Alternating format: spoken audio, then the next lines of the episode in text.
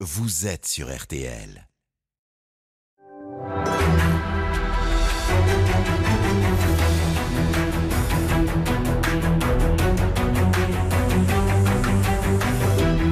Jury RTL Le Figaro LCI.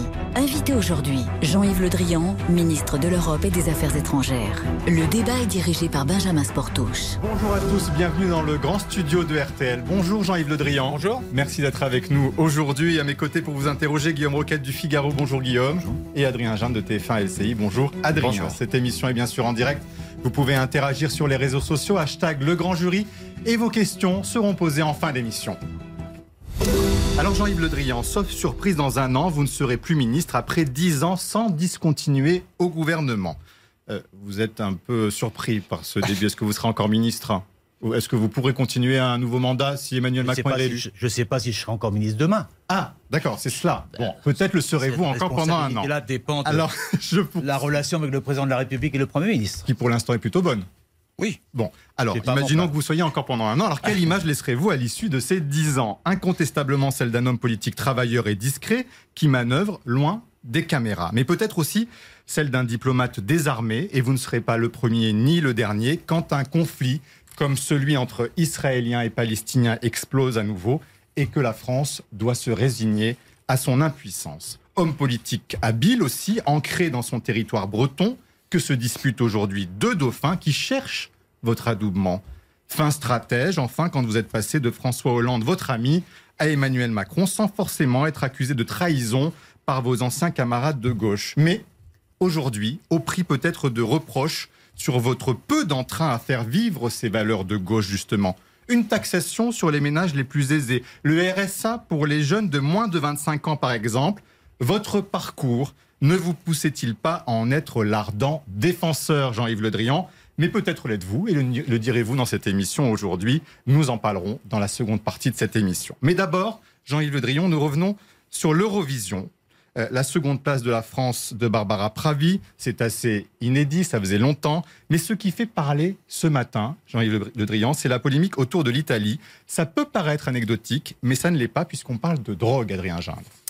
Il s'agit effectivement du gagnant italien, candidat qui a été aperçu euh, pendant l'émission, la tête euh, penchée en avant sur la table qui était devant lui. Certains y ont vu le signe qu'il était en train à ce moment-là d'absorber un rail de cocaïne.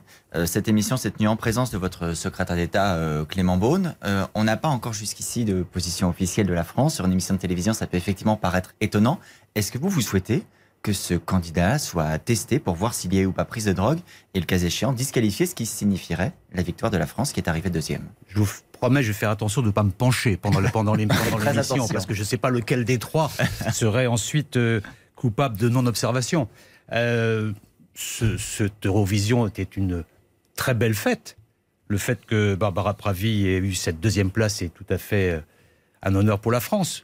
Après, c'est à la commission de déontologie euh, de l'Eurovision de trancher s'il y a problème. Moi, je ne veux pas m'immiscer dans ce jury, ce n'est pas ma compétence. Il n'y a pas de position officielle sur cette émission de télévision. Donc, vous ne souhaitez à- pas qu'il soit testé, cette, euh, ce... Écoutez, je pense qu'il y a des organismes qui sont spécialisés là-dedans. Je pense que Mm. l'Eurovision a la responsabilité de l'honneur de ce concours. Mm. Et s'il y a besoin de faire des tests, ils feront les tests. Ça faisait longtemps qu'on n'avait pas vu un sec- secrétaire d'État Oui. aux Affaires européennes assister à une, Eurovi- à une Eurovision. Pourquoi Oui, j'espère Clément mettre- était-il? J'espère qu'il va venir chanter maintenant, euh, euh, Clément Beaune. Ah ben écoutez, le, le défi est lancé après celui de McFly et Carlito dont nous parlerons plus tard dans l'émission. Nous passons, puisque nous parlons d'Europe, eh bien à l'Europe face au Covid et notamment ce pass sanitaire qui a été adopté par les 27, mais maintenant, eh bien c'est la question de son application dans les pays qui se pose. Guillaume Roquette. Oui, on parlait de Clément Beaune, le secrétaire d'État aux Affaires européennes. Il a aussi annoncé un pass sanitaire dans la deuxième quinzaine de juin.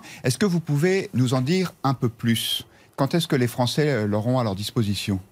Moi, ce qui me frappe le plus dans la manière dont on sort de cette crise, j'espère qu'on va s'en sortir euh, définitivement, c'est euh, l'immense progrès qu'a effectué l'Europe en, si peu de temps. Nous sommes rentrés dans la crise du Covid en ordre désordonné, si je peux dire, dans une espèce de compétition entre les pays, à qui fermerait telle frontière le premier, à qui aurait davantage de masques? Dans une espèce de surenchère mutuelle? Parce que l'Europe de la santé n'existait pas. Et on a créé l'Europe de la santé au forceps. Parce que maintenant, on s'aperçoit que pour les vaccins, il y a eu une volonté commune des Européens de préempter ensemble les achats de vaccins de faire en sorte qu'il y ait une relation commune avec les entreprises productrices de vaccins. Avec beaucoup de dysfonctionnements, tout Oui, non, avec, avec des dysfonctionnements des entreprises, mais avec la même volonté européenne de faire valoir ses intérêts. On a quand même perdu du temps. Si, L'Europe, l'Europe oui, mais on l'a gagné à la fin. les vaccins a été moins rapide que le Royaume-Uni oui, on l'a gagné à la fin. Parce que vous verrez à la fin du dispositif, l'Europe est déjà devenue aujourd'hui le premier producteur de vaccins du monde grâce à une volonté, un volontarisme qui s'est manifesté pour l'ensemble euh, des pays européens. Et si on avait laissé chacun des pays se débrouiller, on ne serait pas là aujourd'hui avec notre capacité de vaccination. C'est clair, Jean-Yves Le Drian, sur la question que vous posez. Oui, j'y viens. Mais donc on a su créer l'Europe de la santé euh, en faisant en sorte qu'il y ait une capacité de production de vaccins, en faisant en sorte que aussi nous puissions gérer ensemble euh, les sorties de la sortie de crise et en particulier la gestion des frontières. Et là, il faut être très clair sur cette situation. Aujourd'hui, en ce qui concerne les frontières extra-européennes, elles sont fermées. Mais elles sont toujours fermées. Jusqu'à quand? Avec des contraintes très précises. Mais les Européens ont décidé ensemble, mercredi dernier, de mettre en place ensemble une logique de réouverture des pays hmm. extra-européens en fonction d'un certain nombre de critères. Nous allons décider ensemble de classer des pays en catégorie vert, et qui permettront à ce moment-là à leurs euh, ressortissants de venir en Europe sans aucune difficulté, sauf des contrôles sanitaires minimum. Ça, Jean-Yves Le Drian? L'objectif, c'est euh, d'avoir le 9 juin cette liste. Donc c'est très vite. Donc dès des pays verts des extra, extra-européens, extra-européens, la liste verte, qui n'est pas encore adoptée, mais les principes de référence de la liste verte ont été ont été mises au point. C'est le taux d'incidence, c'est la, euh, la, capacité de, soins et de traitement, bref, toute une série de critères. Ah, vous savez, Jean-Yves Le Drian, que l'Espagne va commencer à partir du 7 juin. Bah, nous, on dit le 9 pour nous. Nous avons eu un mandat du président de la République pour le 9, donc ça sera dans ces jours-là. Cette possibilité-là, pour la liste verte. Ensuite, il y a des pays qui sont classés en liste intermédiaire, qu'on appelle la liste orange dans notre langage, et qui euh, obligeront, je suis toujours hors Europe, qui obligeront euh, les ressortissants de ces pays qui veulent venir en Europe d'avoir un, vaccin. Mais ça vaut dans les deux sens. Pardon Ça vaut dans les deux sens. Pour ces étrangers de venir chez nous et pour les Français d'aller dans ces pays Absolument, ça vaut dans les deux sens. Avec les contraintes évidemment sanitaires que les autres pays peuvent imposer euh, à nos concitoyens s'ils veulent aller dans un autre pays. Mais en ce qui concerne l'arrivée en Europe, voilà les critères qui sont retenus. Et puis, il y a la liste rouge, et qui fait qu'en raison de la gravité euh, de, des variants, qu'on identifie progressivement, mais qui est le souci principal de nos préoccupations euh, en, ce moment, alors là, il y a interdiction avec des contraintes extrêmement fermes, extrêmement dures euh, pour ceux qui, de ces pays, veulent venir en Europe. Voilà les ça trois, concerne quel les pays, trois par exemple, ben, Aujourd'hui, ça concerne par exemple le Brésil, par exemple l'Argentine, euh, par exemple l'Inde, qui sont classés en catégorie rouge. De là, on ne peut pas aujourd'hui venir et il n'est pas. Mais même si on est vacciné, même si des gens. même si on est vacciné. D'accord. En troisième catégorie.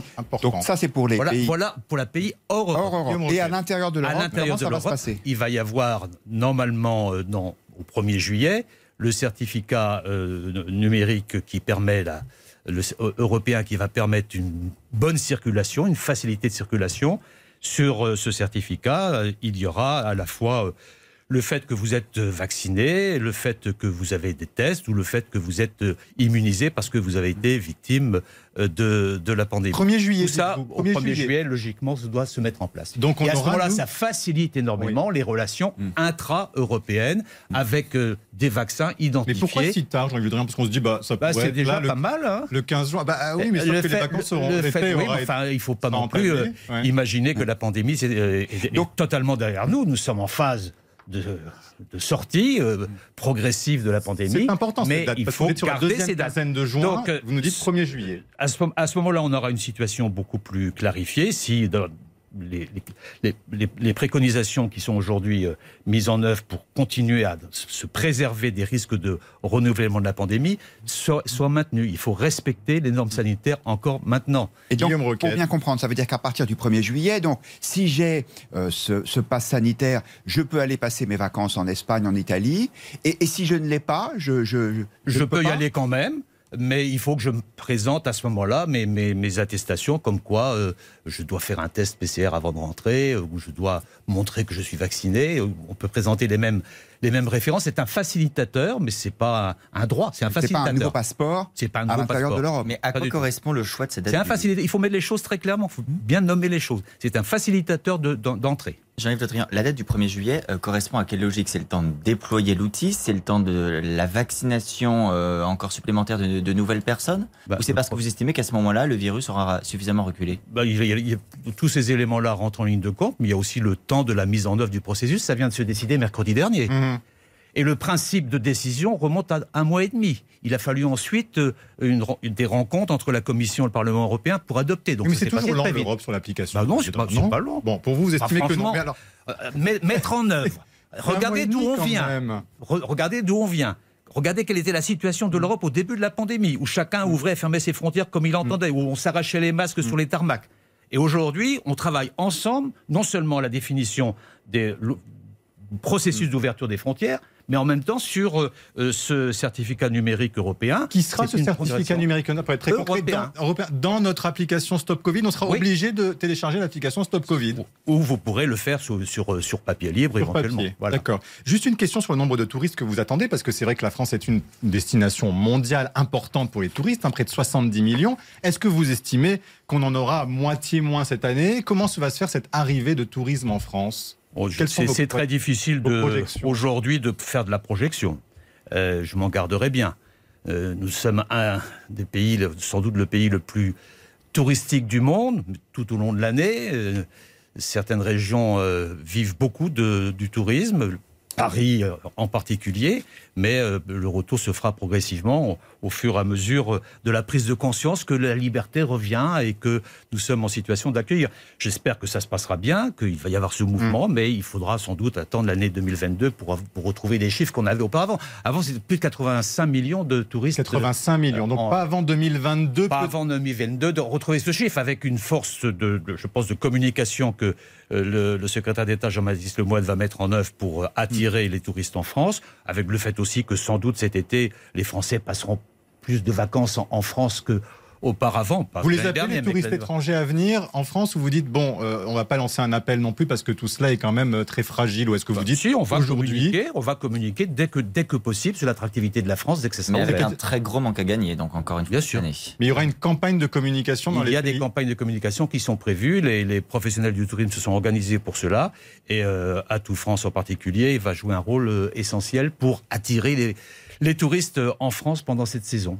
Une question sur l'exemplarité. Oui, euh, euh, je, voulais quand même préciser quelque chose pour être parfaitement clair sur la nomenclature que j'ai évoquée tout à l'heure, parce qu'il ne faut pas faire d'erreur sur ce sujet. Il nous reste une interrogation britannique. C'est-à-dire? C'est-à-dire que le variant indien en, au Royaume-Uni est en train de poser des problèmes, des interrogations. Et donc nous sommes très vigilants sur le suivi du Royaume-Uni parce qu'il y a là un sujet euh, qui est partagé, y compris d'ailleurs par les Britanniques. ça veut dire quoi L'Allemagne, pardon, justement, la placer, la, la Grande-Bretagne comme zone de mutation des variants. Est-ce qu'elle pourrait être mise sur la liste rouge, la Grande-Bretagne?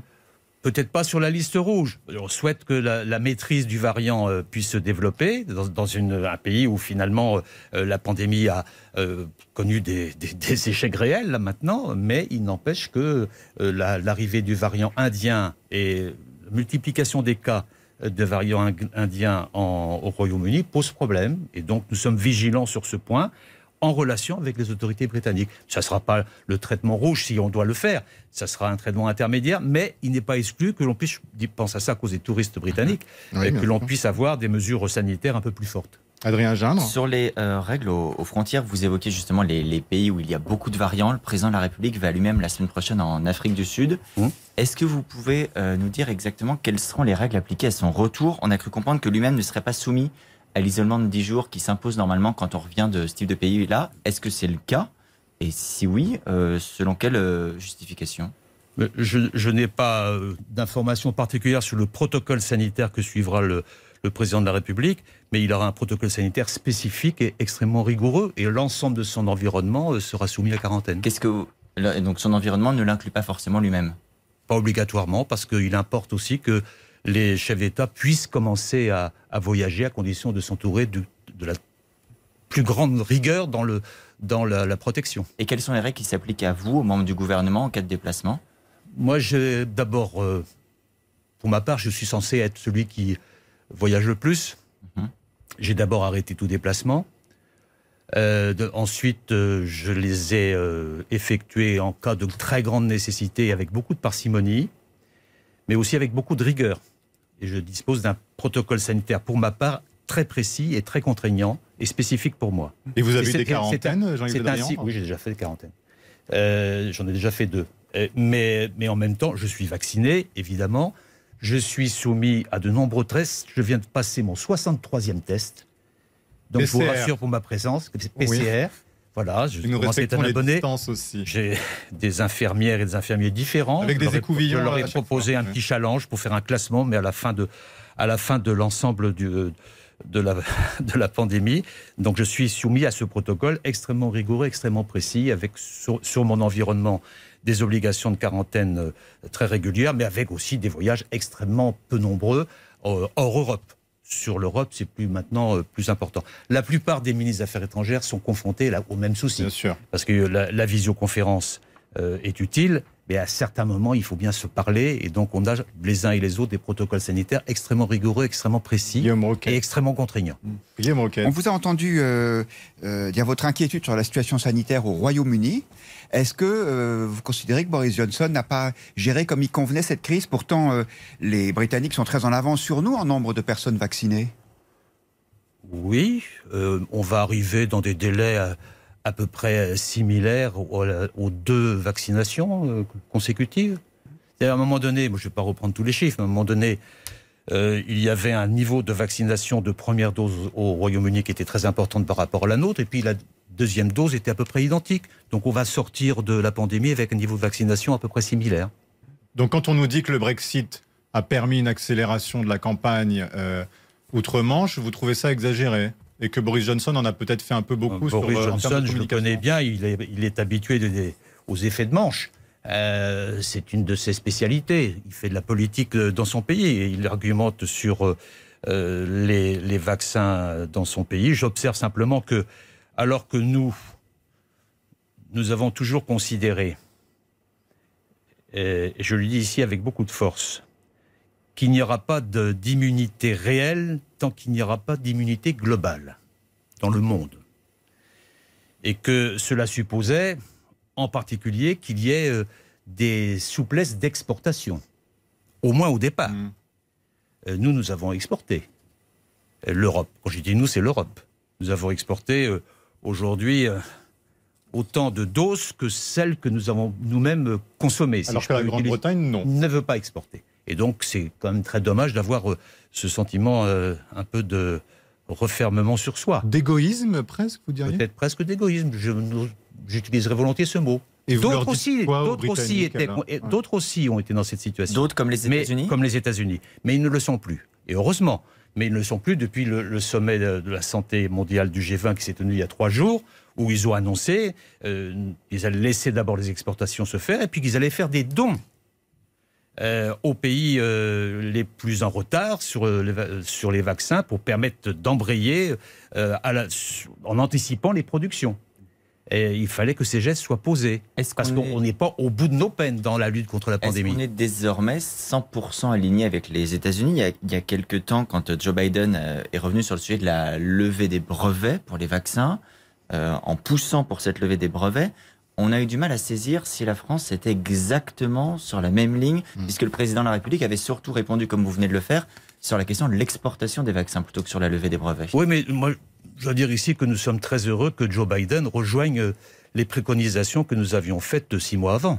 Ah, c'est comme ça que c'est dans cet ordre-là. C'est Bah, pas le président je- américain qui a Pas du tout. initié. Pas du tout. Et je suis d'ailleurs un un peu. peu pas, pas un peu cocardier de dire ça. Mais non, c'est pas que nous, c'est euh, l'ensemble des acteurs dans le dispositif qui s'appelle ACTA, que nous avons initié. C'est l'initiative de la France, c'est l'initiative du président de la République au mois de mars de l'année dernière, qui s'est traduit par la charte de ce qu'on appelle la charte de l'ACTA en novembre de cette année, dans laquelle on indiquait la nécessité de mutualiser les brevets et euh, de, dans cette période particulière, de, de renoncer à la euh, propriété Mais intellectuelle. on sent un peu d'ironie et d'agacement. très- Les États-Unis se réveillent un peu tard, c'est ce que vous nous dites. hein. ben non, moi moi, je suis très heureux que, le président Biden revienne dans le multilatéralisme. C'est vraiment une bonne nouvelle. Il y a une forme de Biden mania qui, qui vous, qui peut agacer ici en France. C'est-à-dire que tout ce que fait le président américain, c'est vrai que c'est salué.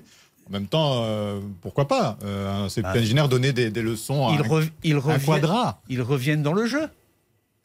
Ils reviennent dans le jeu sur euh, le multilatéralisme de la santé. Ils, ils admettent ensemble qu'il faut se battre pour que l'immunité soit collective. Hmm. Ils reviennent dans le jeu puisqu'ils reviennent dans l'Organisation mondiale de la santé. Ils reviennent dans le jeu puisqu'ils reviennent dans les accords de Paris sur le climat. Est-ce que vous faites Ils reviennent dans le jeu que- parce qu'ils font un plan de relance que l'Europe a déjà commencé à faire il y a un an. Bah, on a Bon. tout initié, Et en fait. nous, les- moi, je trouve ça très bien. Mais c'est très positif. qui disent que tout ce que fait Mais Joe c'est pas Biden, Biden mania, c'est euh, c'est de constater que les États-Unis ont décidé de revenir dans le jeu du multilatéralisme et c'est une bonne chose. Mais il donc- ne faut pas inverser l'ordre des facteurs. mais vous vous considérez l'ordre de que, l'agenda. que tout ce que fait Joe Biden, donc en ce moment, euh, va dans la bonne direction. Bah, euh, ce- cette, euh, cette décision, Après l'Europe, Après l'Europe, la bonne après la direction. France. ce- vous parlez de, de Bah, la de propriété des, des- des intellectuelle. sujets que vous venez de, de- Ah bah, de sur les, sujets que je viens d'évoquer, nous n'avons jamais quitté. Mhm. Euh, ni la France, euh, ni l'Europe. Nous sommes dans le respect des accords de Paris depuis tout le temps. Donc Joe Nous ne sommes pas partis. Nous sommes dans le respect euh, des accords de Vienne sur l'Iran. Nous ne sommes pas partis. Nous sommes dans le respect de l'OMS. Nous ne sommes pas partis. Les États-Unis reviennent. C'est une très bonne chose. Alors, on poursuit, on avance, puisqu'il y a eu cette semaine en Europe, toujours nous parlons d'Europe, eh bien un afflux de migrants euh, dans les enclaves espagnoles au Maroc de Ceuta et, et Melilla. Est-ce que euh, il y a une question qui se pose et c'est euh, Guillaume Roquette qui va vous le poser sur les images que nous avons vues de mineurs se jetant à l'eau. Guillaume Roquette?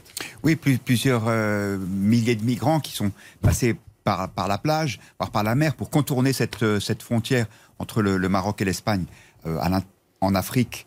Euh, les gens ont été très, très hum, touchés par ces images de gens, y compris de, de tout petits enfants dans la mer. Est-ce que c'est la préfiguration d'une nouvelle prise de conscience en Europe ou est-ce que ça ne change rien à la, à la rigueur européenne sur sur l'arrivée des migrants? Ça, ça montre, ces, ces incidents sont tout à fait regrettables, très, très émouvants, et il y a une relation en ce moment assez compliquée entre l'Espagne et, le Maroc, et je souhaite que cela puisse se rétablir le mieux possible, parce que jusqu'à présent, il y avait euh, sur la question des migrations une relation plutôt euh, positive et partagée entre, entre le Maroc euh, et, l'Espagne. Quelques éléments, quelques incidents ont amené cette tension particulière. Moi, je me suis entretenu euh, hier avec mon, mon collègue euh, marocain pour essayer de contribuer à ce que ce dialogue puisse reprendre. Mais, que pour dire les choses mais- clairement, mais- si les migrants passent, c'est parce que les Marocains les laissent passer. mais, mais, au-delà de cela, ça montre de manière euh, très forte, très spectaculaire, la nécessité de faire en sorte que l'Europe soit au rendez-vous de sa politique migratoire. Elle ne l'est pas. Elle ne l'est pas, et il y a sur la table euh, un texte qui s'appelle euh, le pacte asile-migration, qu'il nous faut traiter globalement, et ça sera sans doute euh, de la responsabilité de la présidence française d'achever les Mais quand discussions dites, qui elle sont commencées. pas, ça veut dire qu'il faut accueillir davantage? Ça veut dire qu'il faut respecter les grands principes de responsabilité et de solidarité. C'est-à-dire que, je parle de l'immigration irrégulière, les réfugiés, les migrants qui arrivent en Europe, généralement d'ailleurs passent par euh, ce qu'on appelle les pays de première entrée, qui sont généralement l'Espagne, euh, Malte, euh, l'Italie, moins les autres, et que ces pays-là se trouvent confrontés souvent à des impossibilités ou de très grandes difficultés de gestion.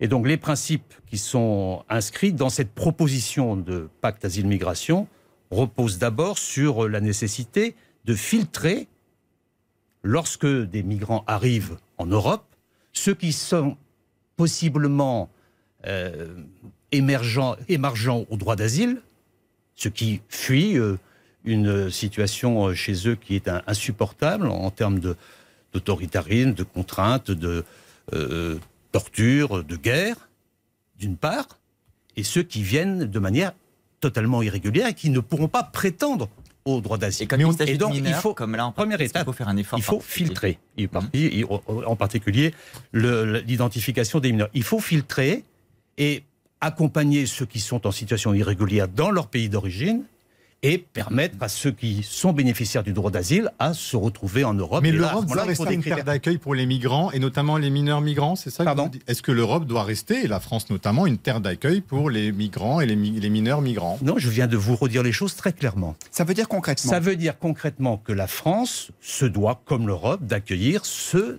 des migrants qui sont demandeurs d'asile.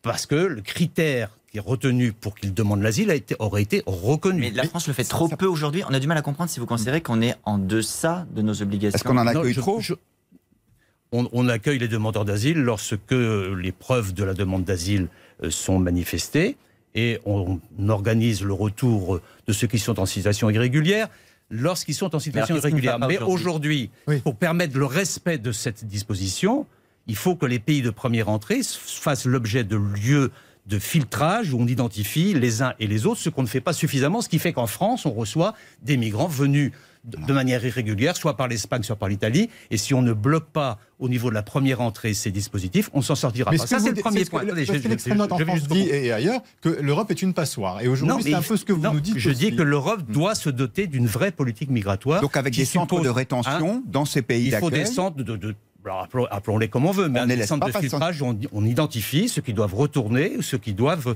euh, ceux qui sont éventuellement euh, ressortissants du, du droit d'a- du droit d'asile qu'il nous faut respecter parce qu'il est constitutionnellement pour nous indispensable à maintenir et il fait partie aussi de la vocation de l'Union européenne.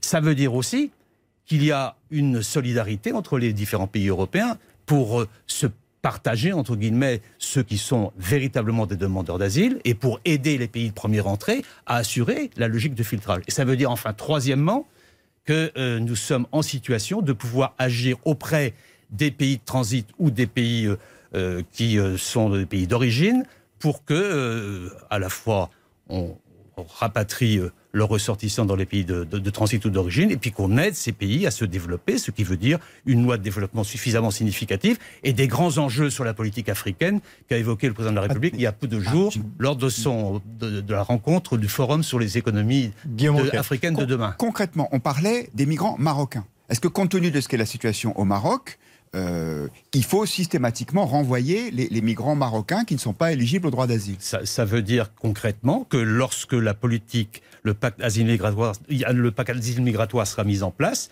il y aura des lieux de filtrage où les, ceux qui viennent du Maroc ou d'ailleurs en situation irrégulière devront être rapatriés chez eux. C'est ça l'accord européen auquel il faut tendre. Donc Pour l'instant, nous n'y sommes pas. le Maroc, l'Algérie, où on renverra. Mais c'est pas le Maroc, l'Algérie, c'est les pays dont les, ces ressortissants sont originaires. Ça peut être euh, d- d'autres pays d'Afrique. Ça peut être l'Afghanistan, ça peut être la Syrie. Il y a des, les, les routes d'émigration sont extrêmement complexes. Euh. Seuls ceux qui ont le droit à l'asile peuvent rentrer. Ou alors, il s'agit de migrants réguliers qui font l'objet d'un contrat de travail, et ça, c'est une autre chose. Mais s'ils sont mineurs, est-ce que le fait même qu'ils soient mineurs leur permet de rester sur notre territoire? il faut identifier, dans le cadre de ce pacte asile-migration, d'abord permettre d'identifier les mineurs, ce qui est un Bon. sujet un peu plus compliqué qu'il n'en a Oui. l'air, d'autant plus que euh, pour le, développement, par exemple, de l'état civil euh, dans les pays, dans certains pays, est assez peu développé. Donc, il faut aussi renforcer ce, cet état civil et la capacité de ces États à se doter d'un état civil sérieux. C'est un grand chantier. Ça fait partie du pacte asile-migration. Donc, il faut qu'on se mette d'accord sur un paquet global qui est un paquet de responsabilité mais aussi un paquet de solidarité. Solidarité à l'égard des, des- des migrants qui sont euh, soumis à des dictatures ou à des guerres. Solidarité aussi entre les pays en- européens entre eux. Jean-Yves Il n'y en a pas qui la- doivent être exclus. Et c'est pas parce que la géographie pénalise d'une certaine manière les pays qu'on dit de première entrée que les autres ne doivent pas participer à l'effort. On y revient dans la seconde partie, puisque François Bayrou, eh bien, le haut commissaire au plan dit qu'il faut davantage d'immigration en France pour, je le cite, assurer notre avenir démographique. Ça fera partie des thèmes que l'on abordera dans la seconde partie de cette émission. À tout de suite après une courte pause. On en parle. Installer une pompe à chaleur chez soi, c'est économique et écologique. Pourtant, beaucoup de gens hésitent encore. Nicolas Lebas, bonjour. Bonjour. Vous êtes conseiller chauffage chez Easy by EDF et vous nous répondez par téléphone. Alors Nicolas, pourquoi les gens hésitent? Vous savez, le diagnostic et l'installation dans ce domaine nécessitent vraiment de faire appel à des professionnels certifiés et de qualité. Ça ne s'improvise pas. Mais alors pourquoi choisir Easy by EDF En fait, avec Easy by EDF, le client dispose d'un service clé en main. On s'occupe de tout, du diagnostic à l'installation. On décharge même nos clients de tout l'aspect administratif pour les aides. C'est-à-dire? Eh bien, on détermine précisément les besoins calorifiques du logement, on mandate un artisan certifié RGE de notre réseau qui installe le modèle recommandé. Et Easy by EDF rassemble toutes les aides qui peuvent aller jusqu'à 9000 euros. Mais alors comment faire pour en bénéficier de cette prestation? On va simplement sur le site Easy by EDF, on remplit un formulaire et un conseiller comme moi vous rappelle. L'idée, c'est qu'avec Easy by EDF, tout est simplifié. C'est parfait, merci Nicolas. On en parle. L'énergie est notre avenir, économisons-la. Abri Sud. Ma chérie, j'ai pris une grande décision. Plus jamais l'entretien de la piscine ne sera une source de dispute entre nous. Et c'est quoi ta formule magique? Abri Sud. Un volet de piscine Abri Sud. Malin, très malin. Je valide. Mais dis-moi, chez Abri Sud, ils n'ont rien prévu pour débarrasser la table? Tu me cherches là. Mais je vais quand même les appeler. Abri Sud. Le bonheur plein sud. Virginie Grimaldi, la romancière française la plus lue en 2020, revient avec un roman plein d'humour et de tendresse. Quand son père fantasque vient s'installer chez elle, la vie de Juliane va être bouleversée. Les possibles, c'est une magnifique histoire de transmission et une ode à la vie. Les possibles de Virginie Grimaldi aux éditions Fayard. La paire. Pour Marguerite, ce qui compte avec ses fenêtres, c'est de voir plus de soleil. Et pour Ethan, c'est de pouvoir surveiller ces petits soleils. Doucement hein. Ce qui compte, c'est d'être bien chez soi. Et pour ça, vous pouvez compter sur nous. Jusqu'au 31 mai chez La Paire, on vous offre jusqu'à moins 25% sur une sélection de fenêtres sur mesure. La Paire, la qualité réservée à tous. Conditions sur lapaire.fr. RTL, il est 12h30. Les infos, Yann Boucherie. Bonjour Yann. Bonjour à tous. Emmanuel Macron a tenu sa promesse. Appel à Kylian Mbappé, concert de métal dans les jardins de l'Elysée. Le président s'est livré au concours d'anecdotes des deux youtubeurs, McFly et Carlito. Résultat match nul 4 partout avec chacun un gage. Le chef de l'État devra afficher un petit cadre photo avec les visages des deux trublions lors d'une prise de parole, peut-être lors du 14 juillet. De leur côté, McFly et Carlito devront monter à bord d'un avion de la patrouille de France lors des cérémonies du 14 juillet. La vidéo a été mise en ligne ce matin. C'est à la commission de déontologie de l'Eurovision de trancher s'il y a problème. Jean-Yves Le Drian, le ministre des Affaires étrangères, vient de livrer son sentiment sur la polémique liée au concours d'hier soir à Rotterdam et remporté par l'Italie. Le chanteur du groupe euh, italien Maneskin est soupçonné d'avoir pris de la drogue en attendant les résultats. La France a pris elle la deuxième place avec Barbara Pravi. Deux rendez-vous de sport aujourd'hui. Le Grand Prix de Formule 1 de Monaco à 15h. C'est le monégasque Charles Leclerc qui partira en pole position. Et le football dernière journée de Ligue 1 multiplex dans RTL Foot à partir de 20h. La météo, les éclaircies vont dominer partout avant une nouvelle dégradation qui arrivera en soirée sur le Finistère avec des orages assortis de fortes rafales de vent. Dégradation qui traversera le pays dans les prochaines 24 heures. Les températures cet après-midi de 13 à Brest à 23 à Nîmes. Abri Sud. Le bonheur plein sud. Le bonheur, c'est quand je suis sous ma pergola Abri Sud. Grâce à elle, ma pièce préférée, c'est mon jardin. Toit ouvert ou toit fermé, je profite de la vie en extérieur toute l'année. Voilà, c'est ça mon bonheur Abri Sud. Abri Sud. Le bonheur plein sud.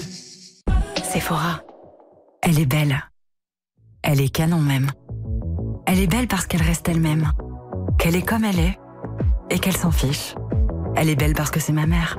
Mon univers. Chez Sephora jusqu'au 29 mai, il y a moins 25% sur les coffrets parfums et les parfums à partir de 50 ml. Nos magasins sont rouverts et nous avons hâte de vous retrouver. Voir conditions sur sephora.fr. Sephora, the unlimited power of beauty, le pouvoir infini de la beauté. EDF. Pour ne pas avoir à se poser mille questions en cas de pépin, Paul, patron de PME, a opté pour le service assistance dépannage d'EDF. Désormais, seule une question l'obsède au quotidien. C'est quoi cette musique dans l'ascenseur? Quand on est professionnel, c'est plus simple quand c'est simple. Découvrez le service assistance dépannage avec intervention en moins de 3 heures à partir de 9 euros par mois en appelant gratuitement le 3022. EDF. Service garanti par AXA Assistance, EDF mandataire d'intermédiaire d'assurance, d'EDF Assurance, en assurance, société immatriculée au registre des intermédiaires Orias. L'énergie est notre avenir, économisons-la. Simone a 94 ans. Elle est en bonne santé, mais il y a des choses qu'elle ne peut plus faire. Sa fille Aude passe chez elle tous les soirs après le travail pour lui faire ses courses et vérifier que tout va bien. Un jour, elle décide enfin d'appeler Petit-Fils. Grâce à Petit-Fils, une auxiliaire de vie professionnelle vient chaque jour chez Simone lui préparer son dîner et passer la nuit avec elle. Petit-Fils, l'aide à domicile sur mesure pour les personnes âgées. Petit au pluriel, fils.com.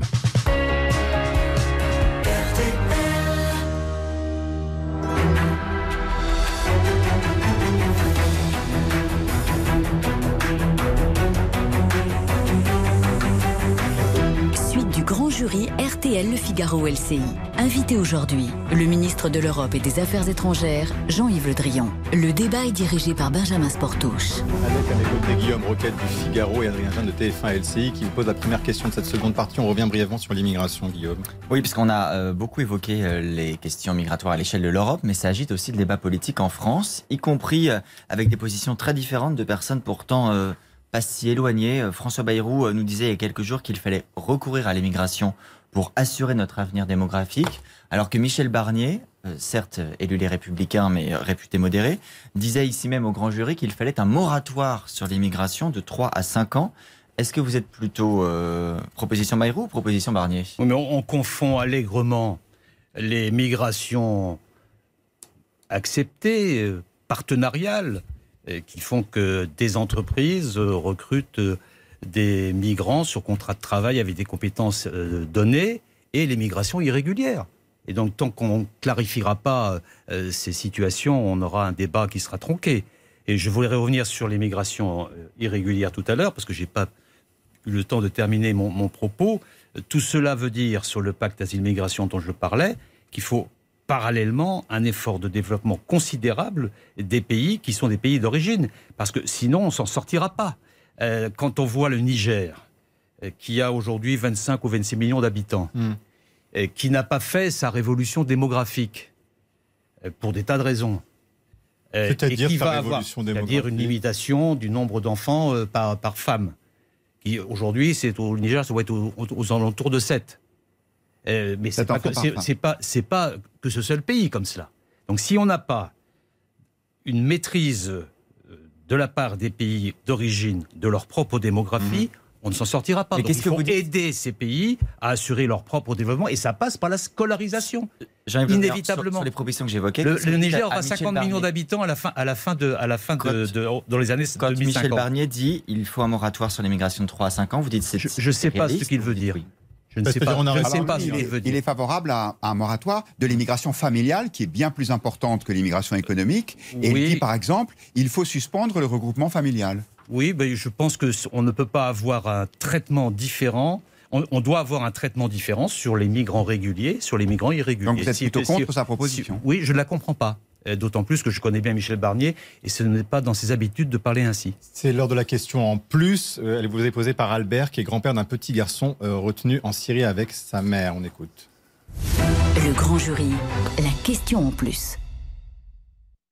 Bonjour Monsieur le Ministre. Je m'appelle Albert, j'ai 66 ans.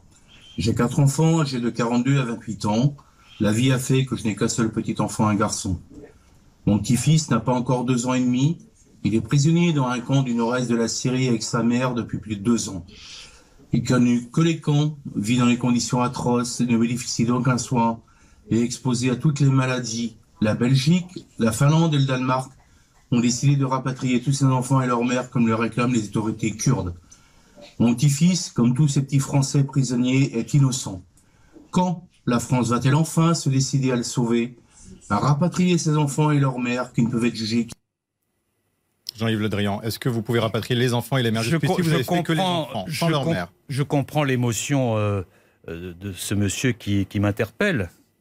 Il y a euh, dans cette partie de, la Syrie aujourd'hui plusieurs dizaines de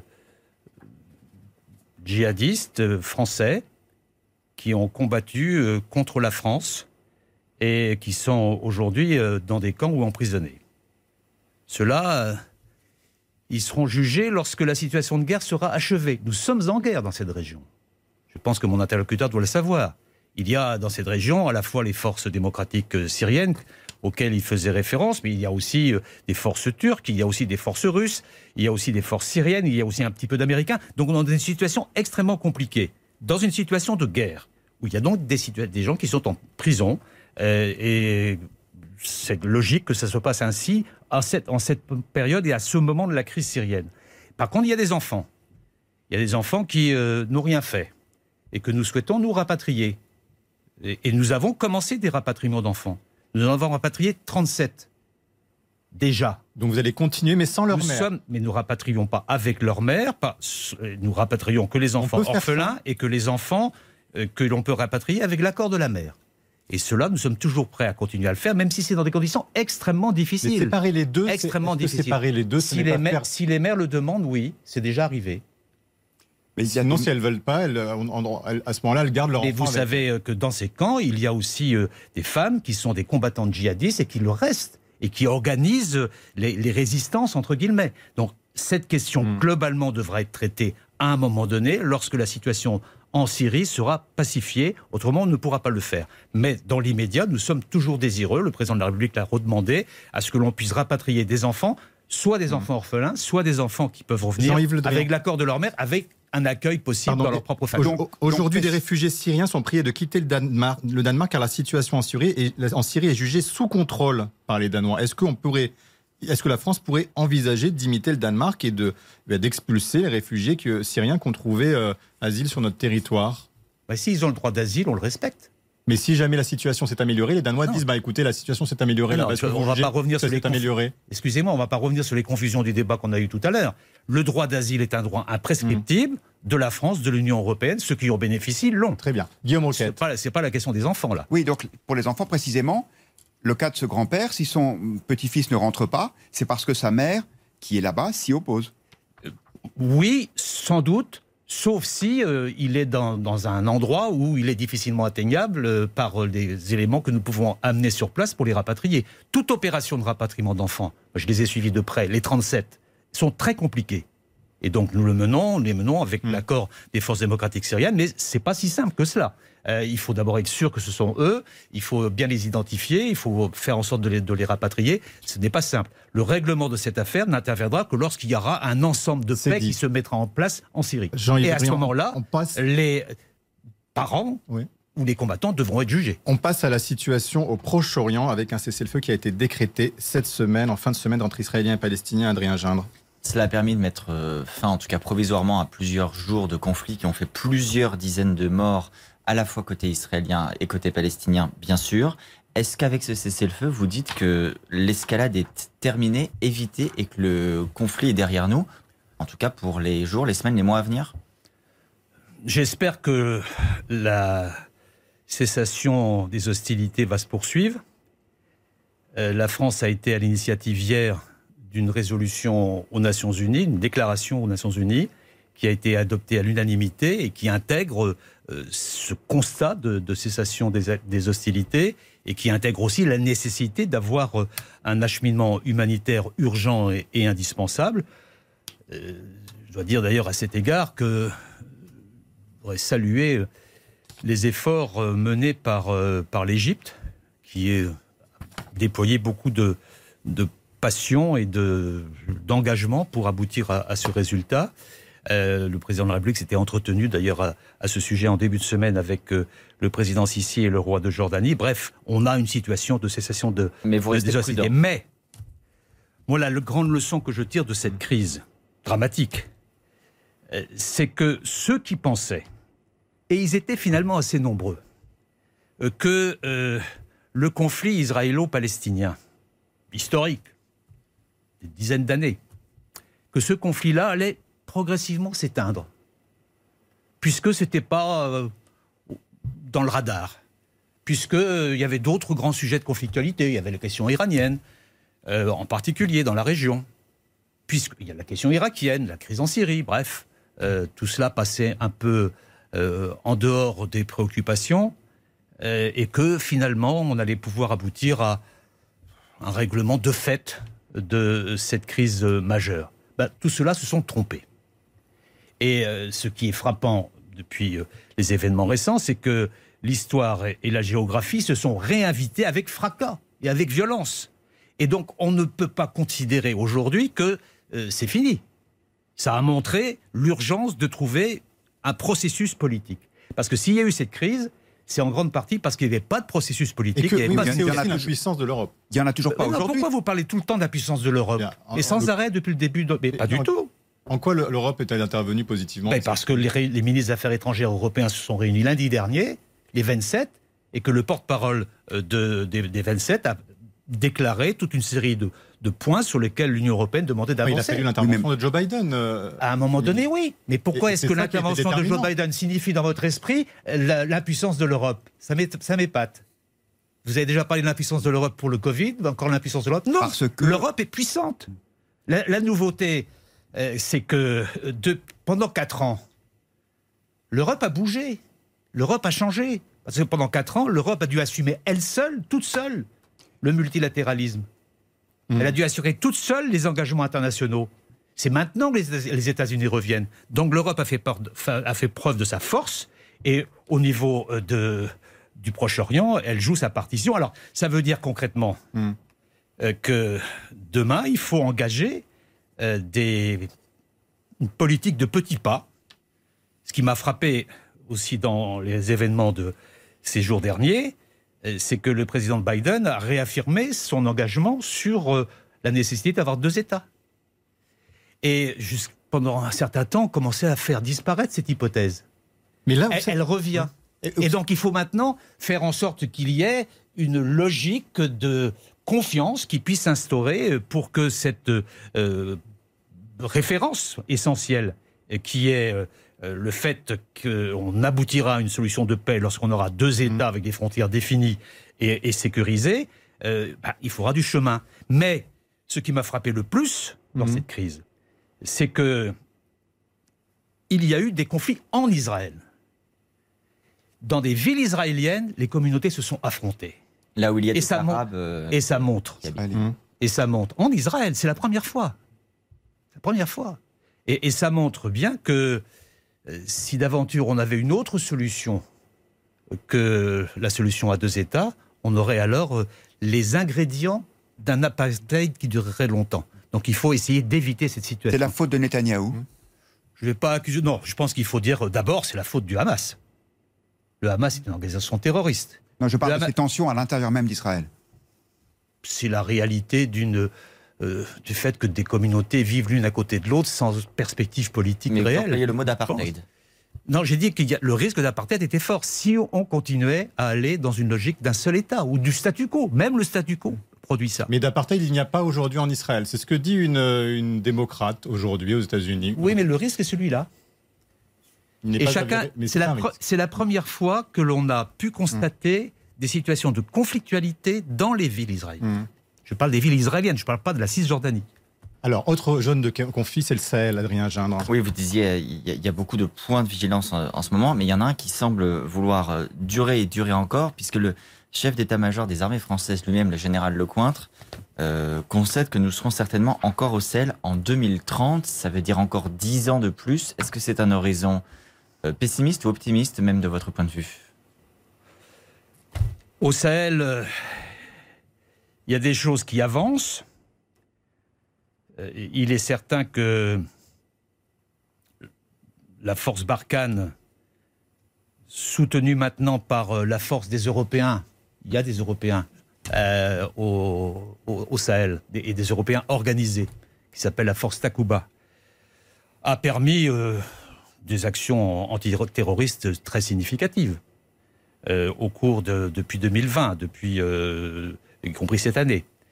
Mais euh, ça ne suffit pas, il faut vraiment que nous nous organisions ensemble pour que les Africains, les pays du Sahel, assurent eux-mêmes leur propre sécurité dans l'avenir. Et c'est tout le rôle de ce qu'on appelle la force conjointe, mais aussi le rôle de, de l'outil de formation européen euh, qui s'est mis, mis, en place pour euh, assurer la, formation de, de, ces armées. Mais ça ne suffit pas non plus. Parce que ce qui est le plus préoccupant finalement, euh, c'est le fait que lorsque des territoires sont libérés, entre guillemets, ou sont pacifiés, où on a, mis des on a euh, organisé des attaques et des actions euh, pour faire en sorte que les groupes terroristes puissent se retirer ou soient neutralisés, il faut immédiatement que la responsabilité des États revienne sur le territoire. J'ai dans, hmm. dans la tête une région très particulière euh, du, euh, du nord-ouest du Niger, où nous avons mené des opérations extrêmement significatives et euh, où il faut maintenant que les écoles reviennent que l'hôpital revient. Ça, ça que... prendra combien de temps? On parle et, de et 10, ça, 20, c'est 30 ans? Non, ça, ça peut se faire vite à condition que la, la responsabilité des différents États puisse être extrêmement soutenue et extrêmement Et organisée. de nos troupes. Ce qu'on appelle le, le, le surge que j'appelle le surge civil qu'il nous faut développer pour permettre aux jeunes qui sont là de, de, de, l'activité, de ne pas être euh, enthousiasmés par euh, les indemnités qui peuvent, les salaires qu'ils peuvent recevoir ou les pécules de, groupes djihadistes dont la volonté n'est pas celle-là et dont la volonté aussi est de faire du trafic. Puisqu'on parle pardon, de, de la situation au Sahel, avez-vous des nouvelles d'Olivier Dubois, ce journaliste français, collaborateur de divers médias, qui a été enlevé début avril au Mali par des djihadistes affiliés à Al-Qaïda?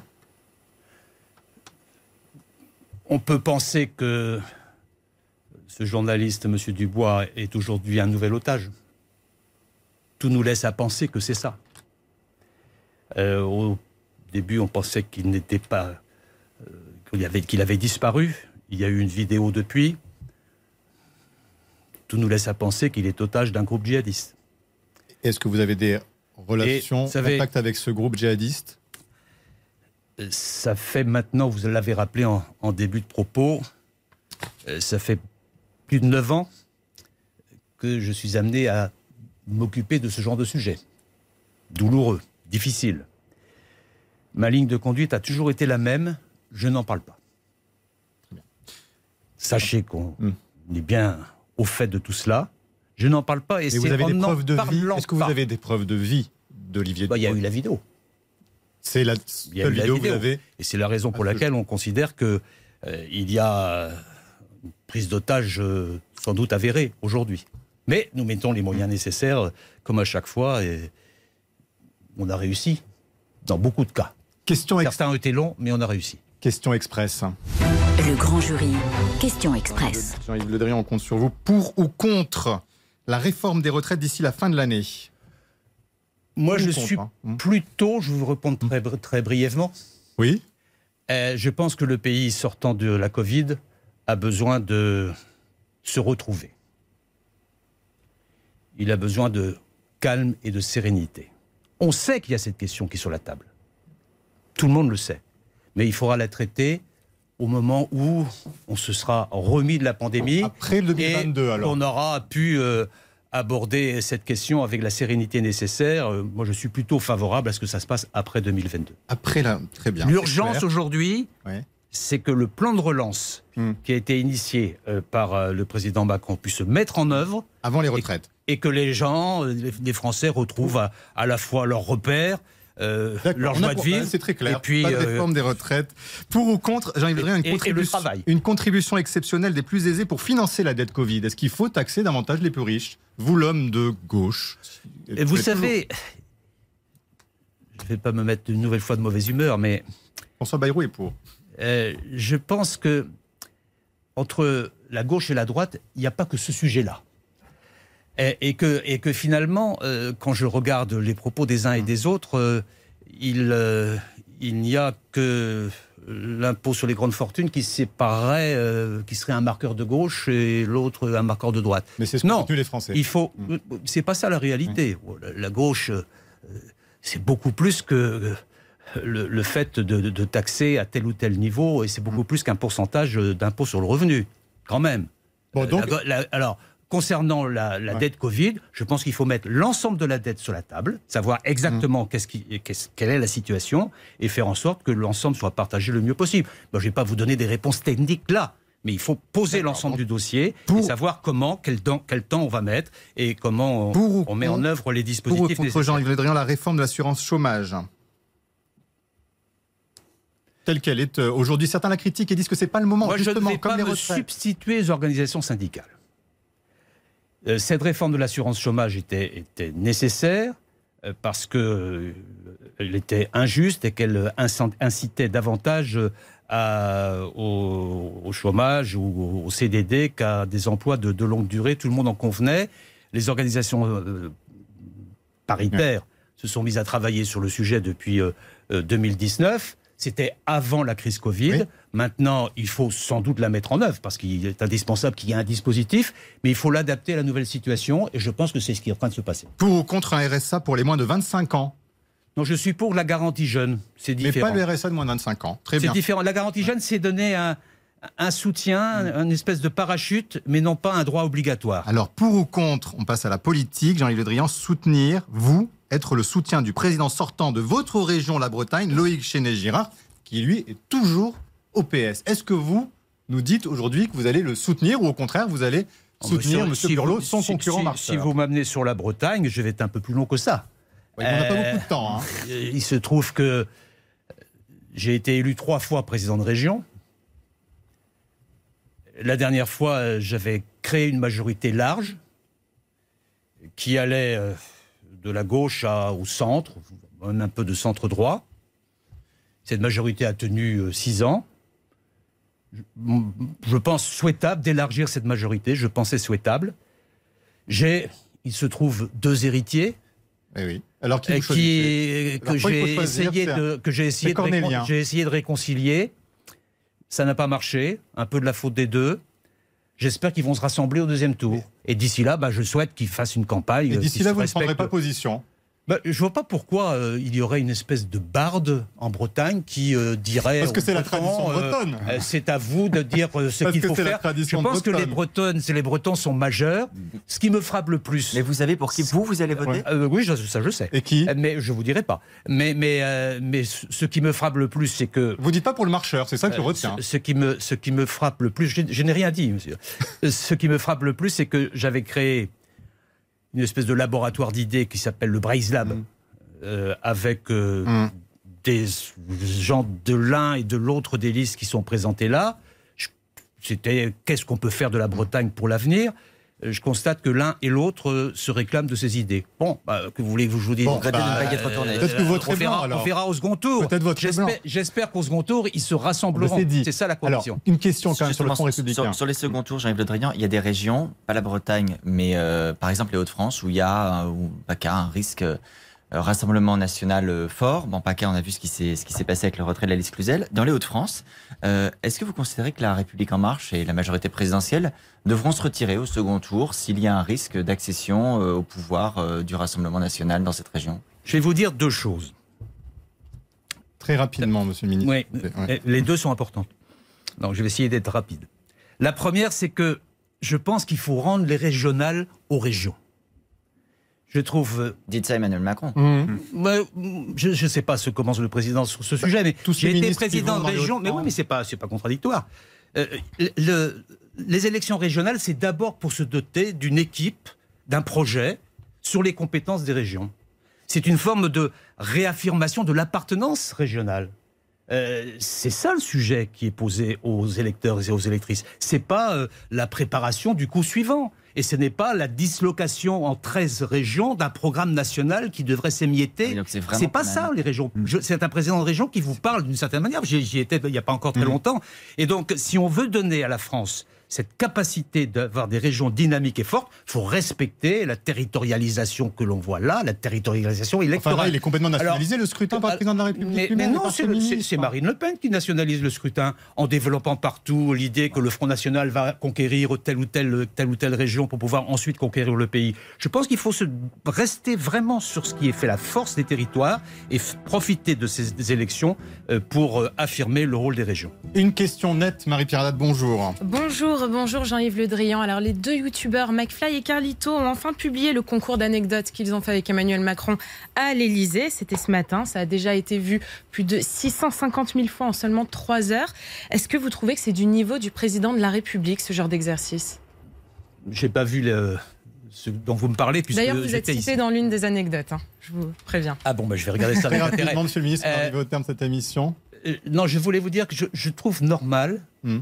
Que dans la période de, de crise sanitaire majeure que nous traversions, euh, le président de la République incite les youtubeurs à euh, prendre euh, ce sujet à bras le corps et diffuser des, des messages permettant aux, aux Vous jeunes. pourriez faire, vous, ce genre d'exercice avec des youtubeurs? Moi, peut-être que je l'aurais fait, oui. Pourquoi pas? Oui. Alors bientôt la vidéo de Jean-Yves Le Drian, peut-être avec McFly et Carlito. Merci monsieur le ministre d'avoir été notre invité, merci à tous les trois, merci à tous de nous avoir suivis. Très belle semaine, à la semaine prochaine.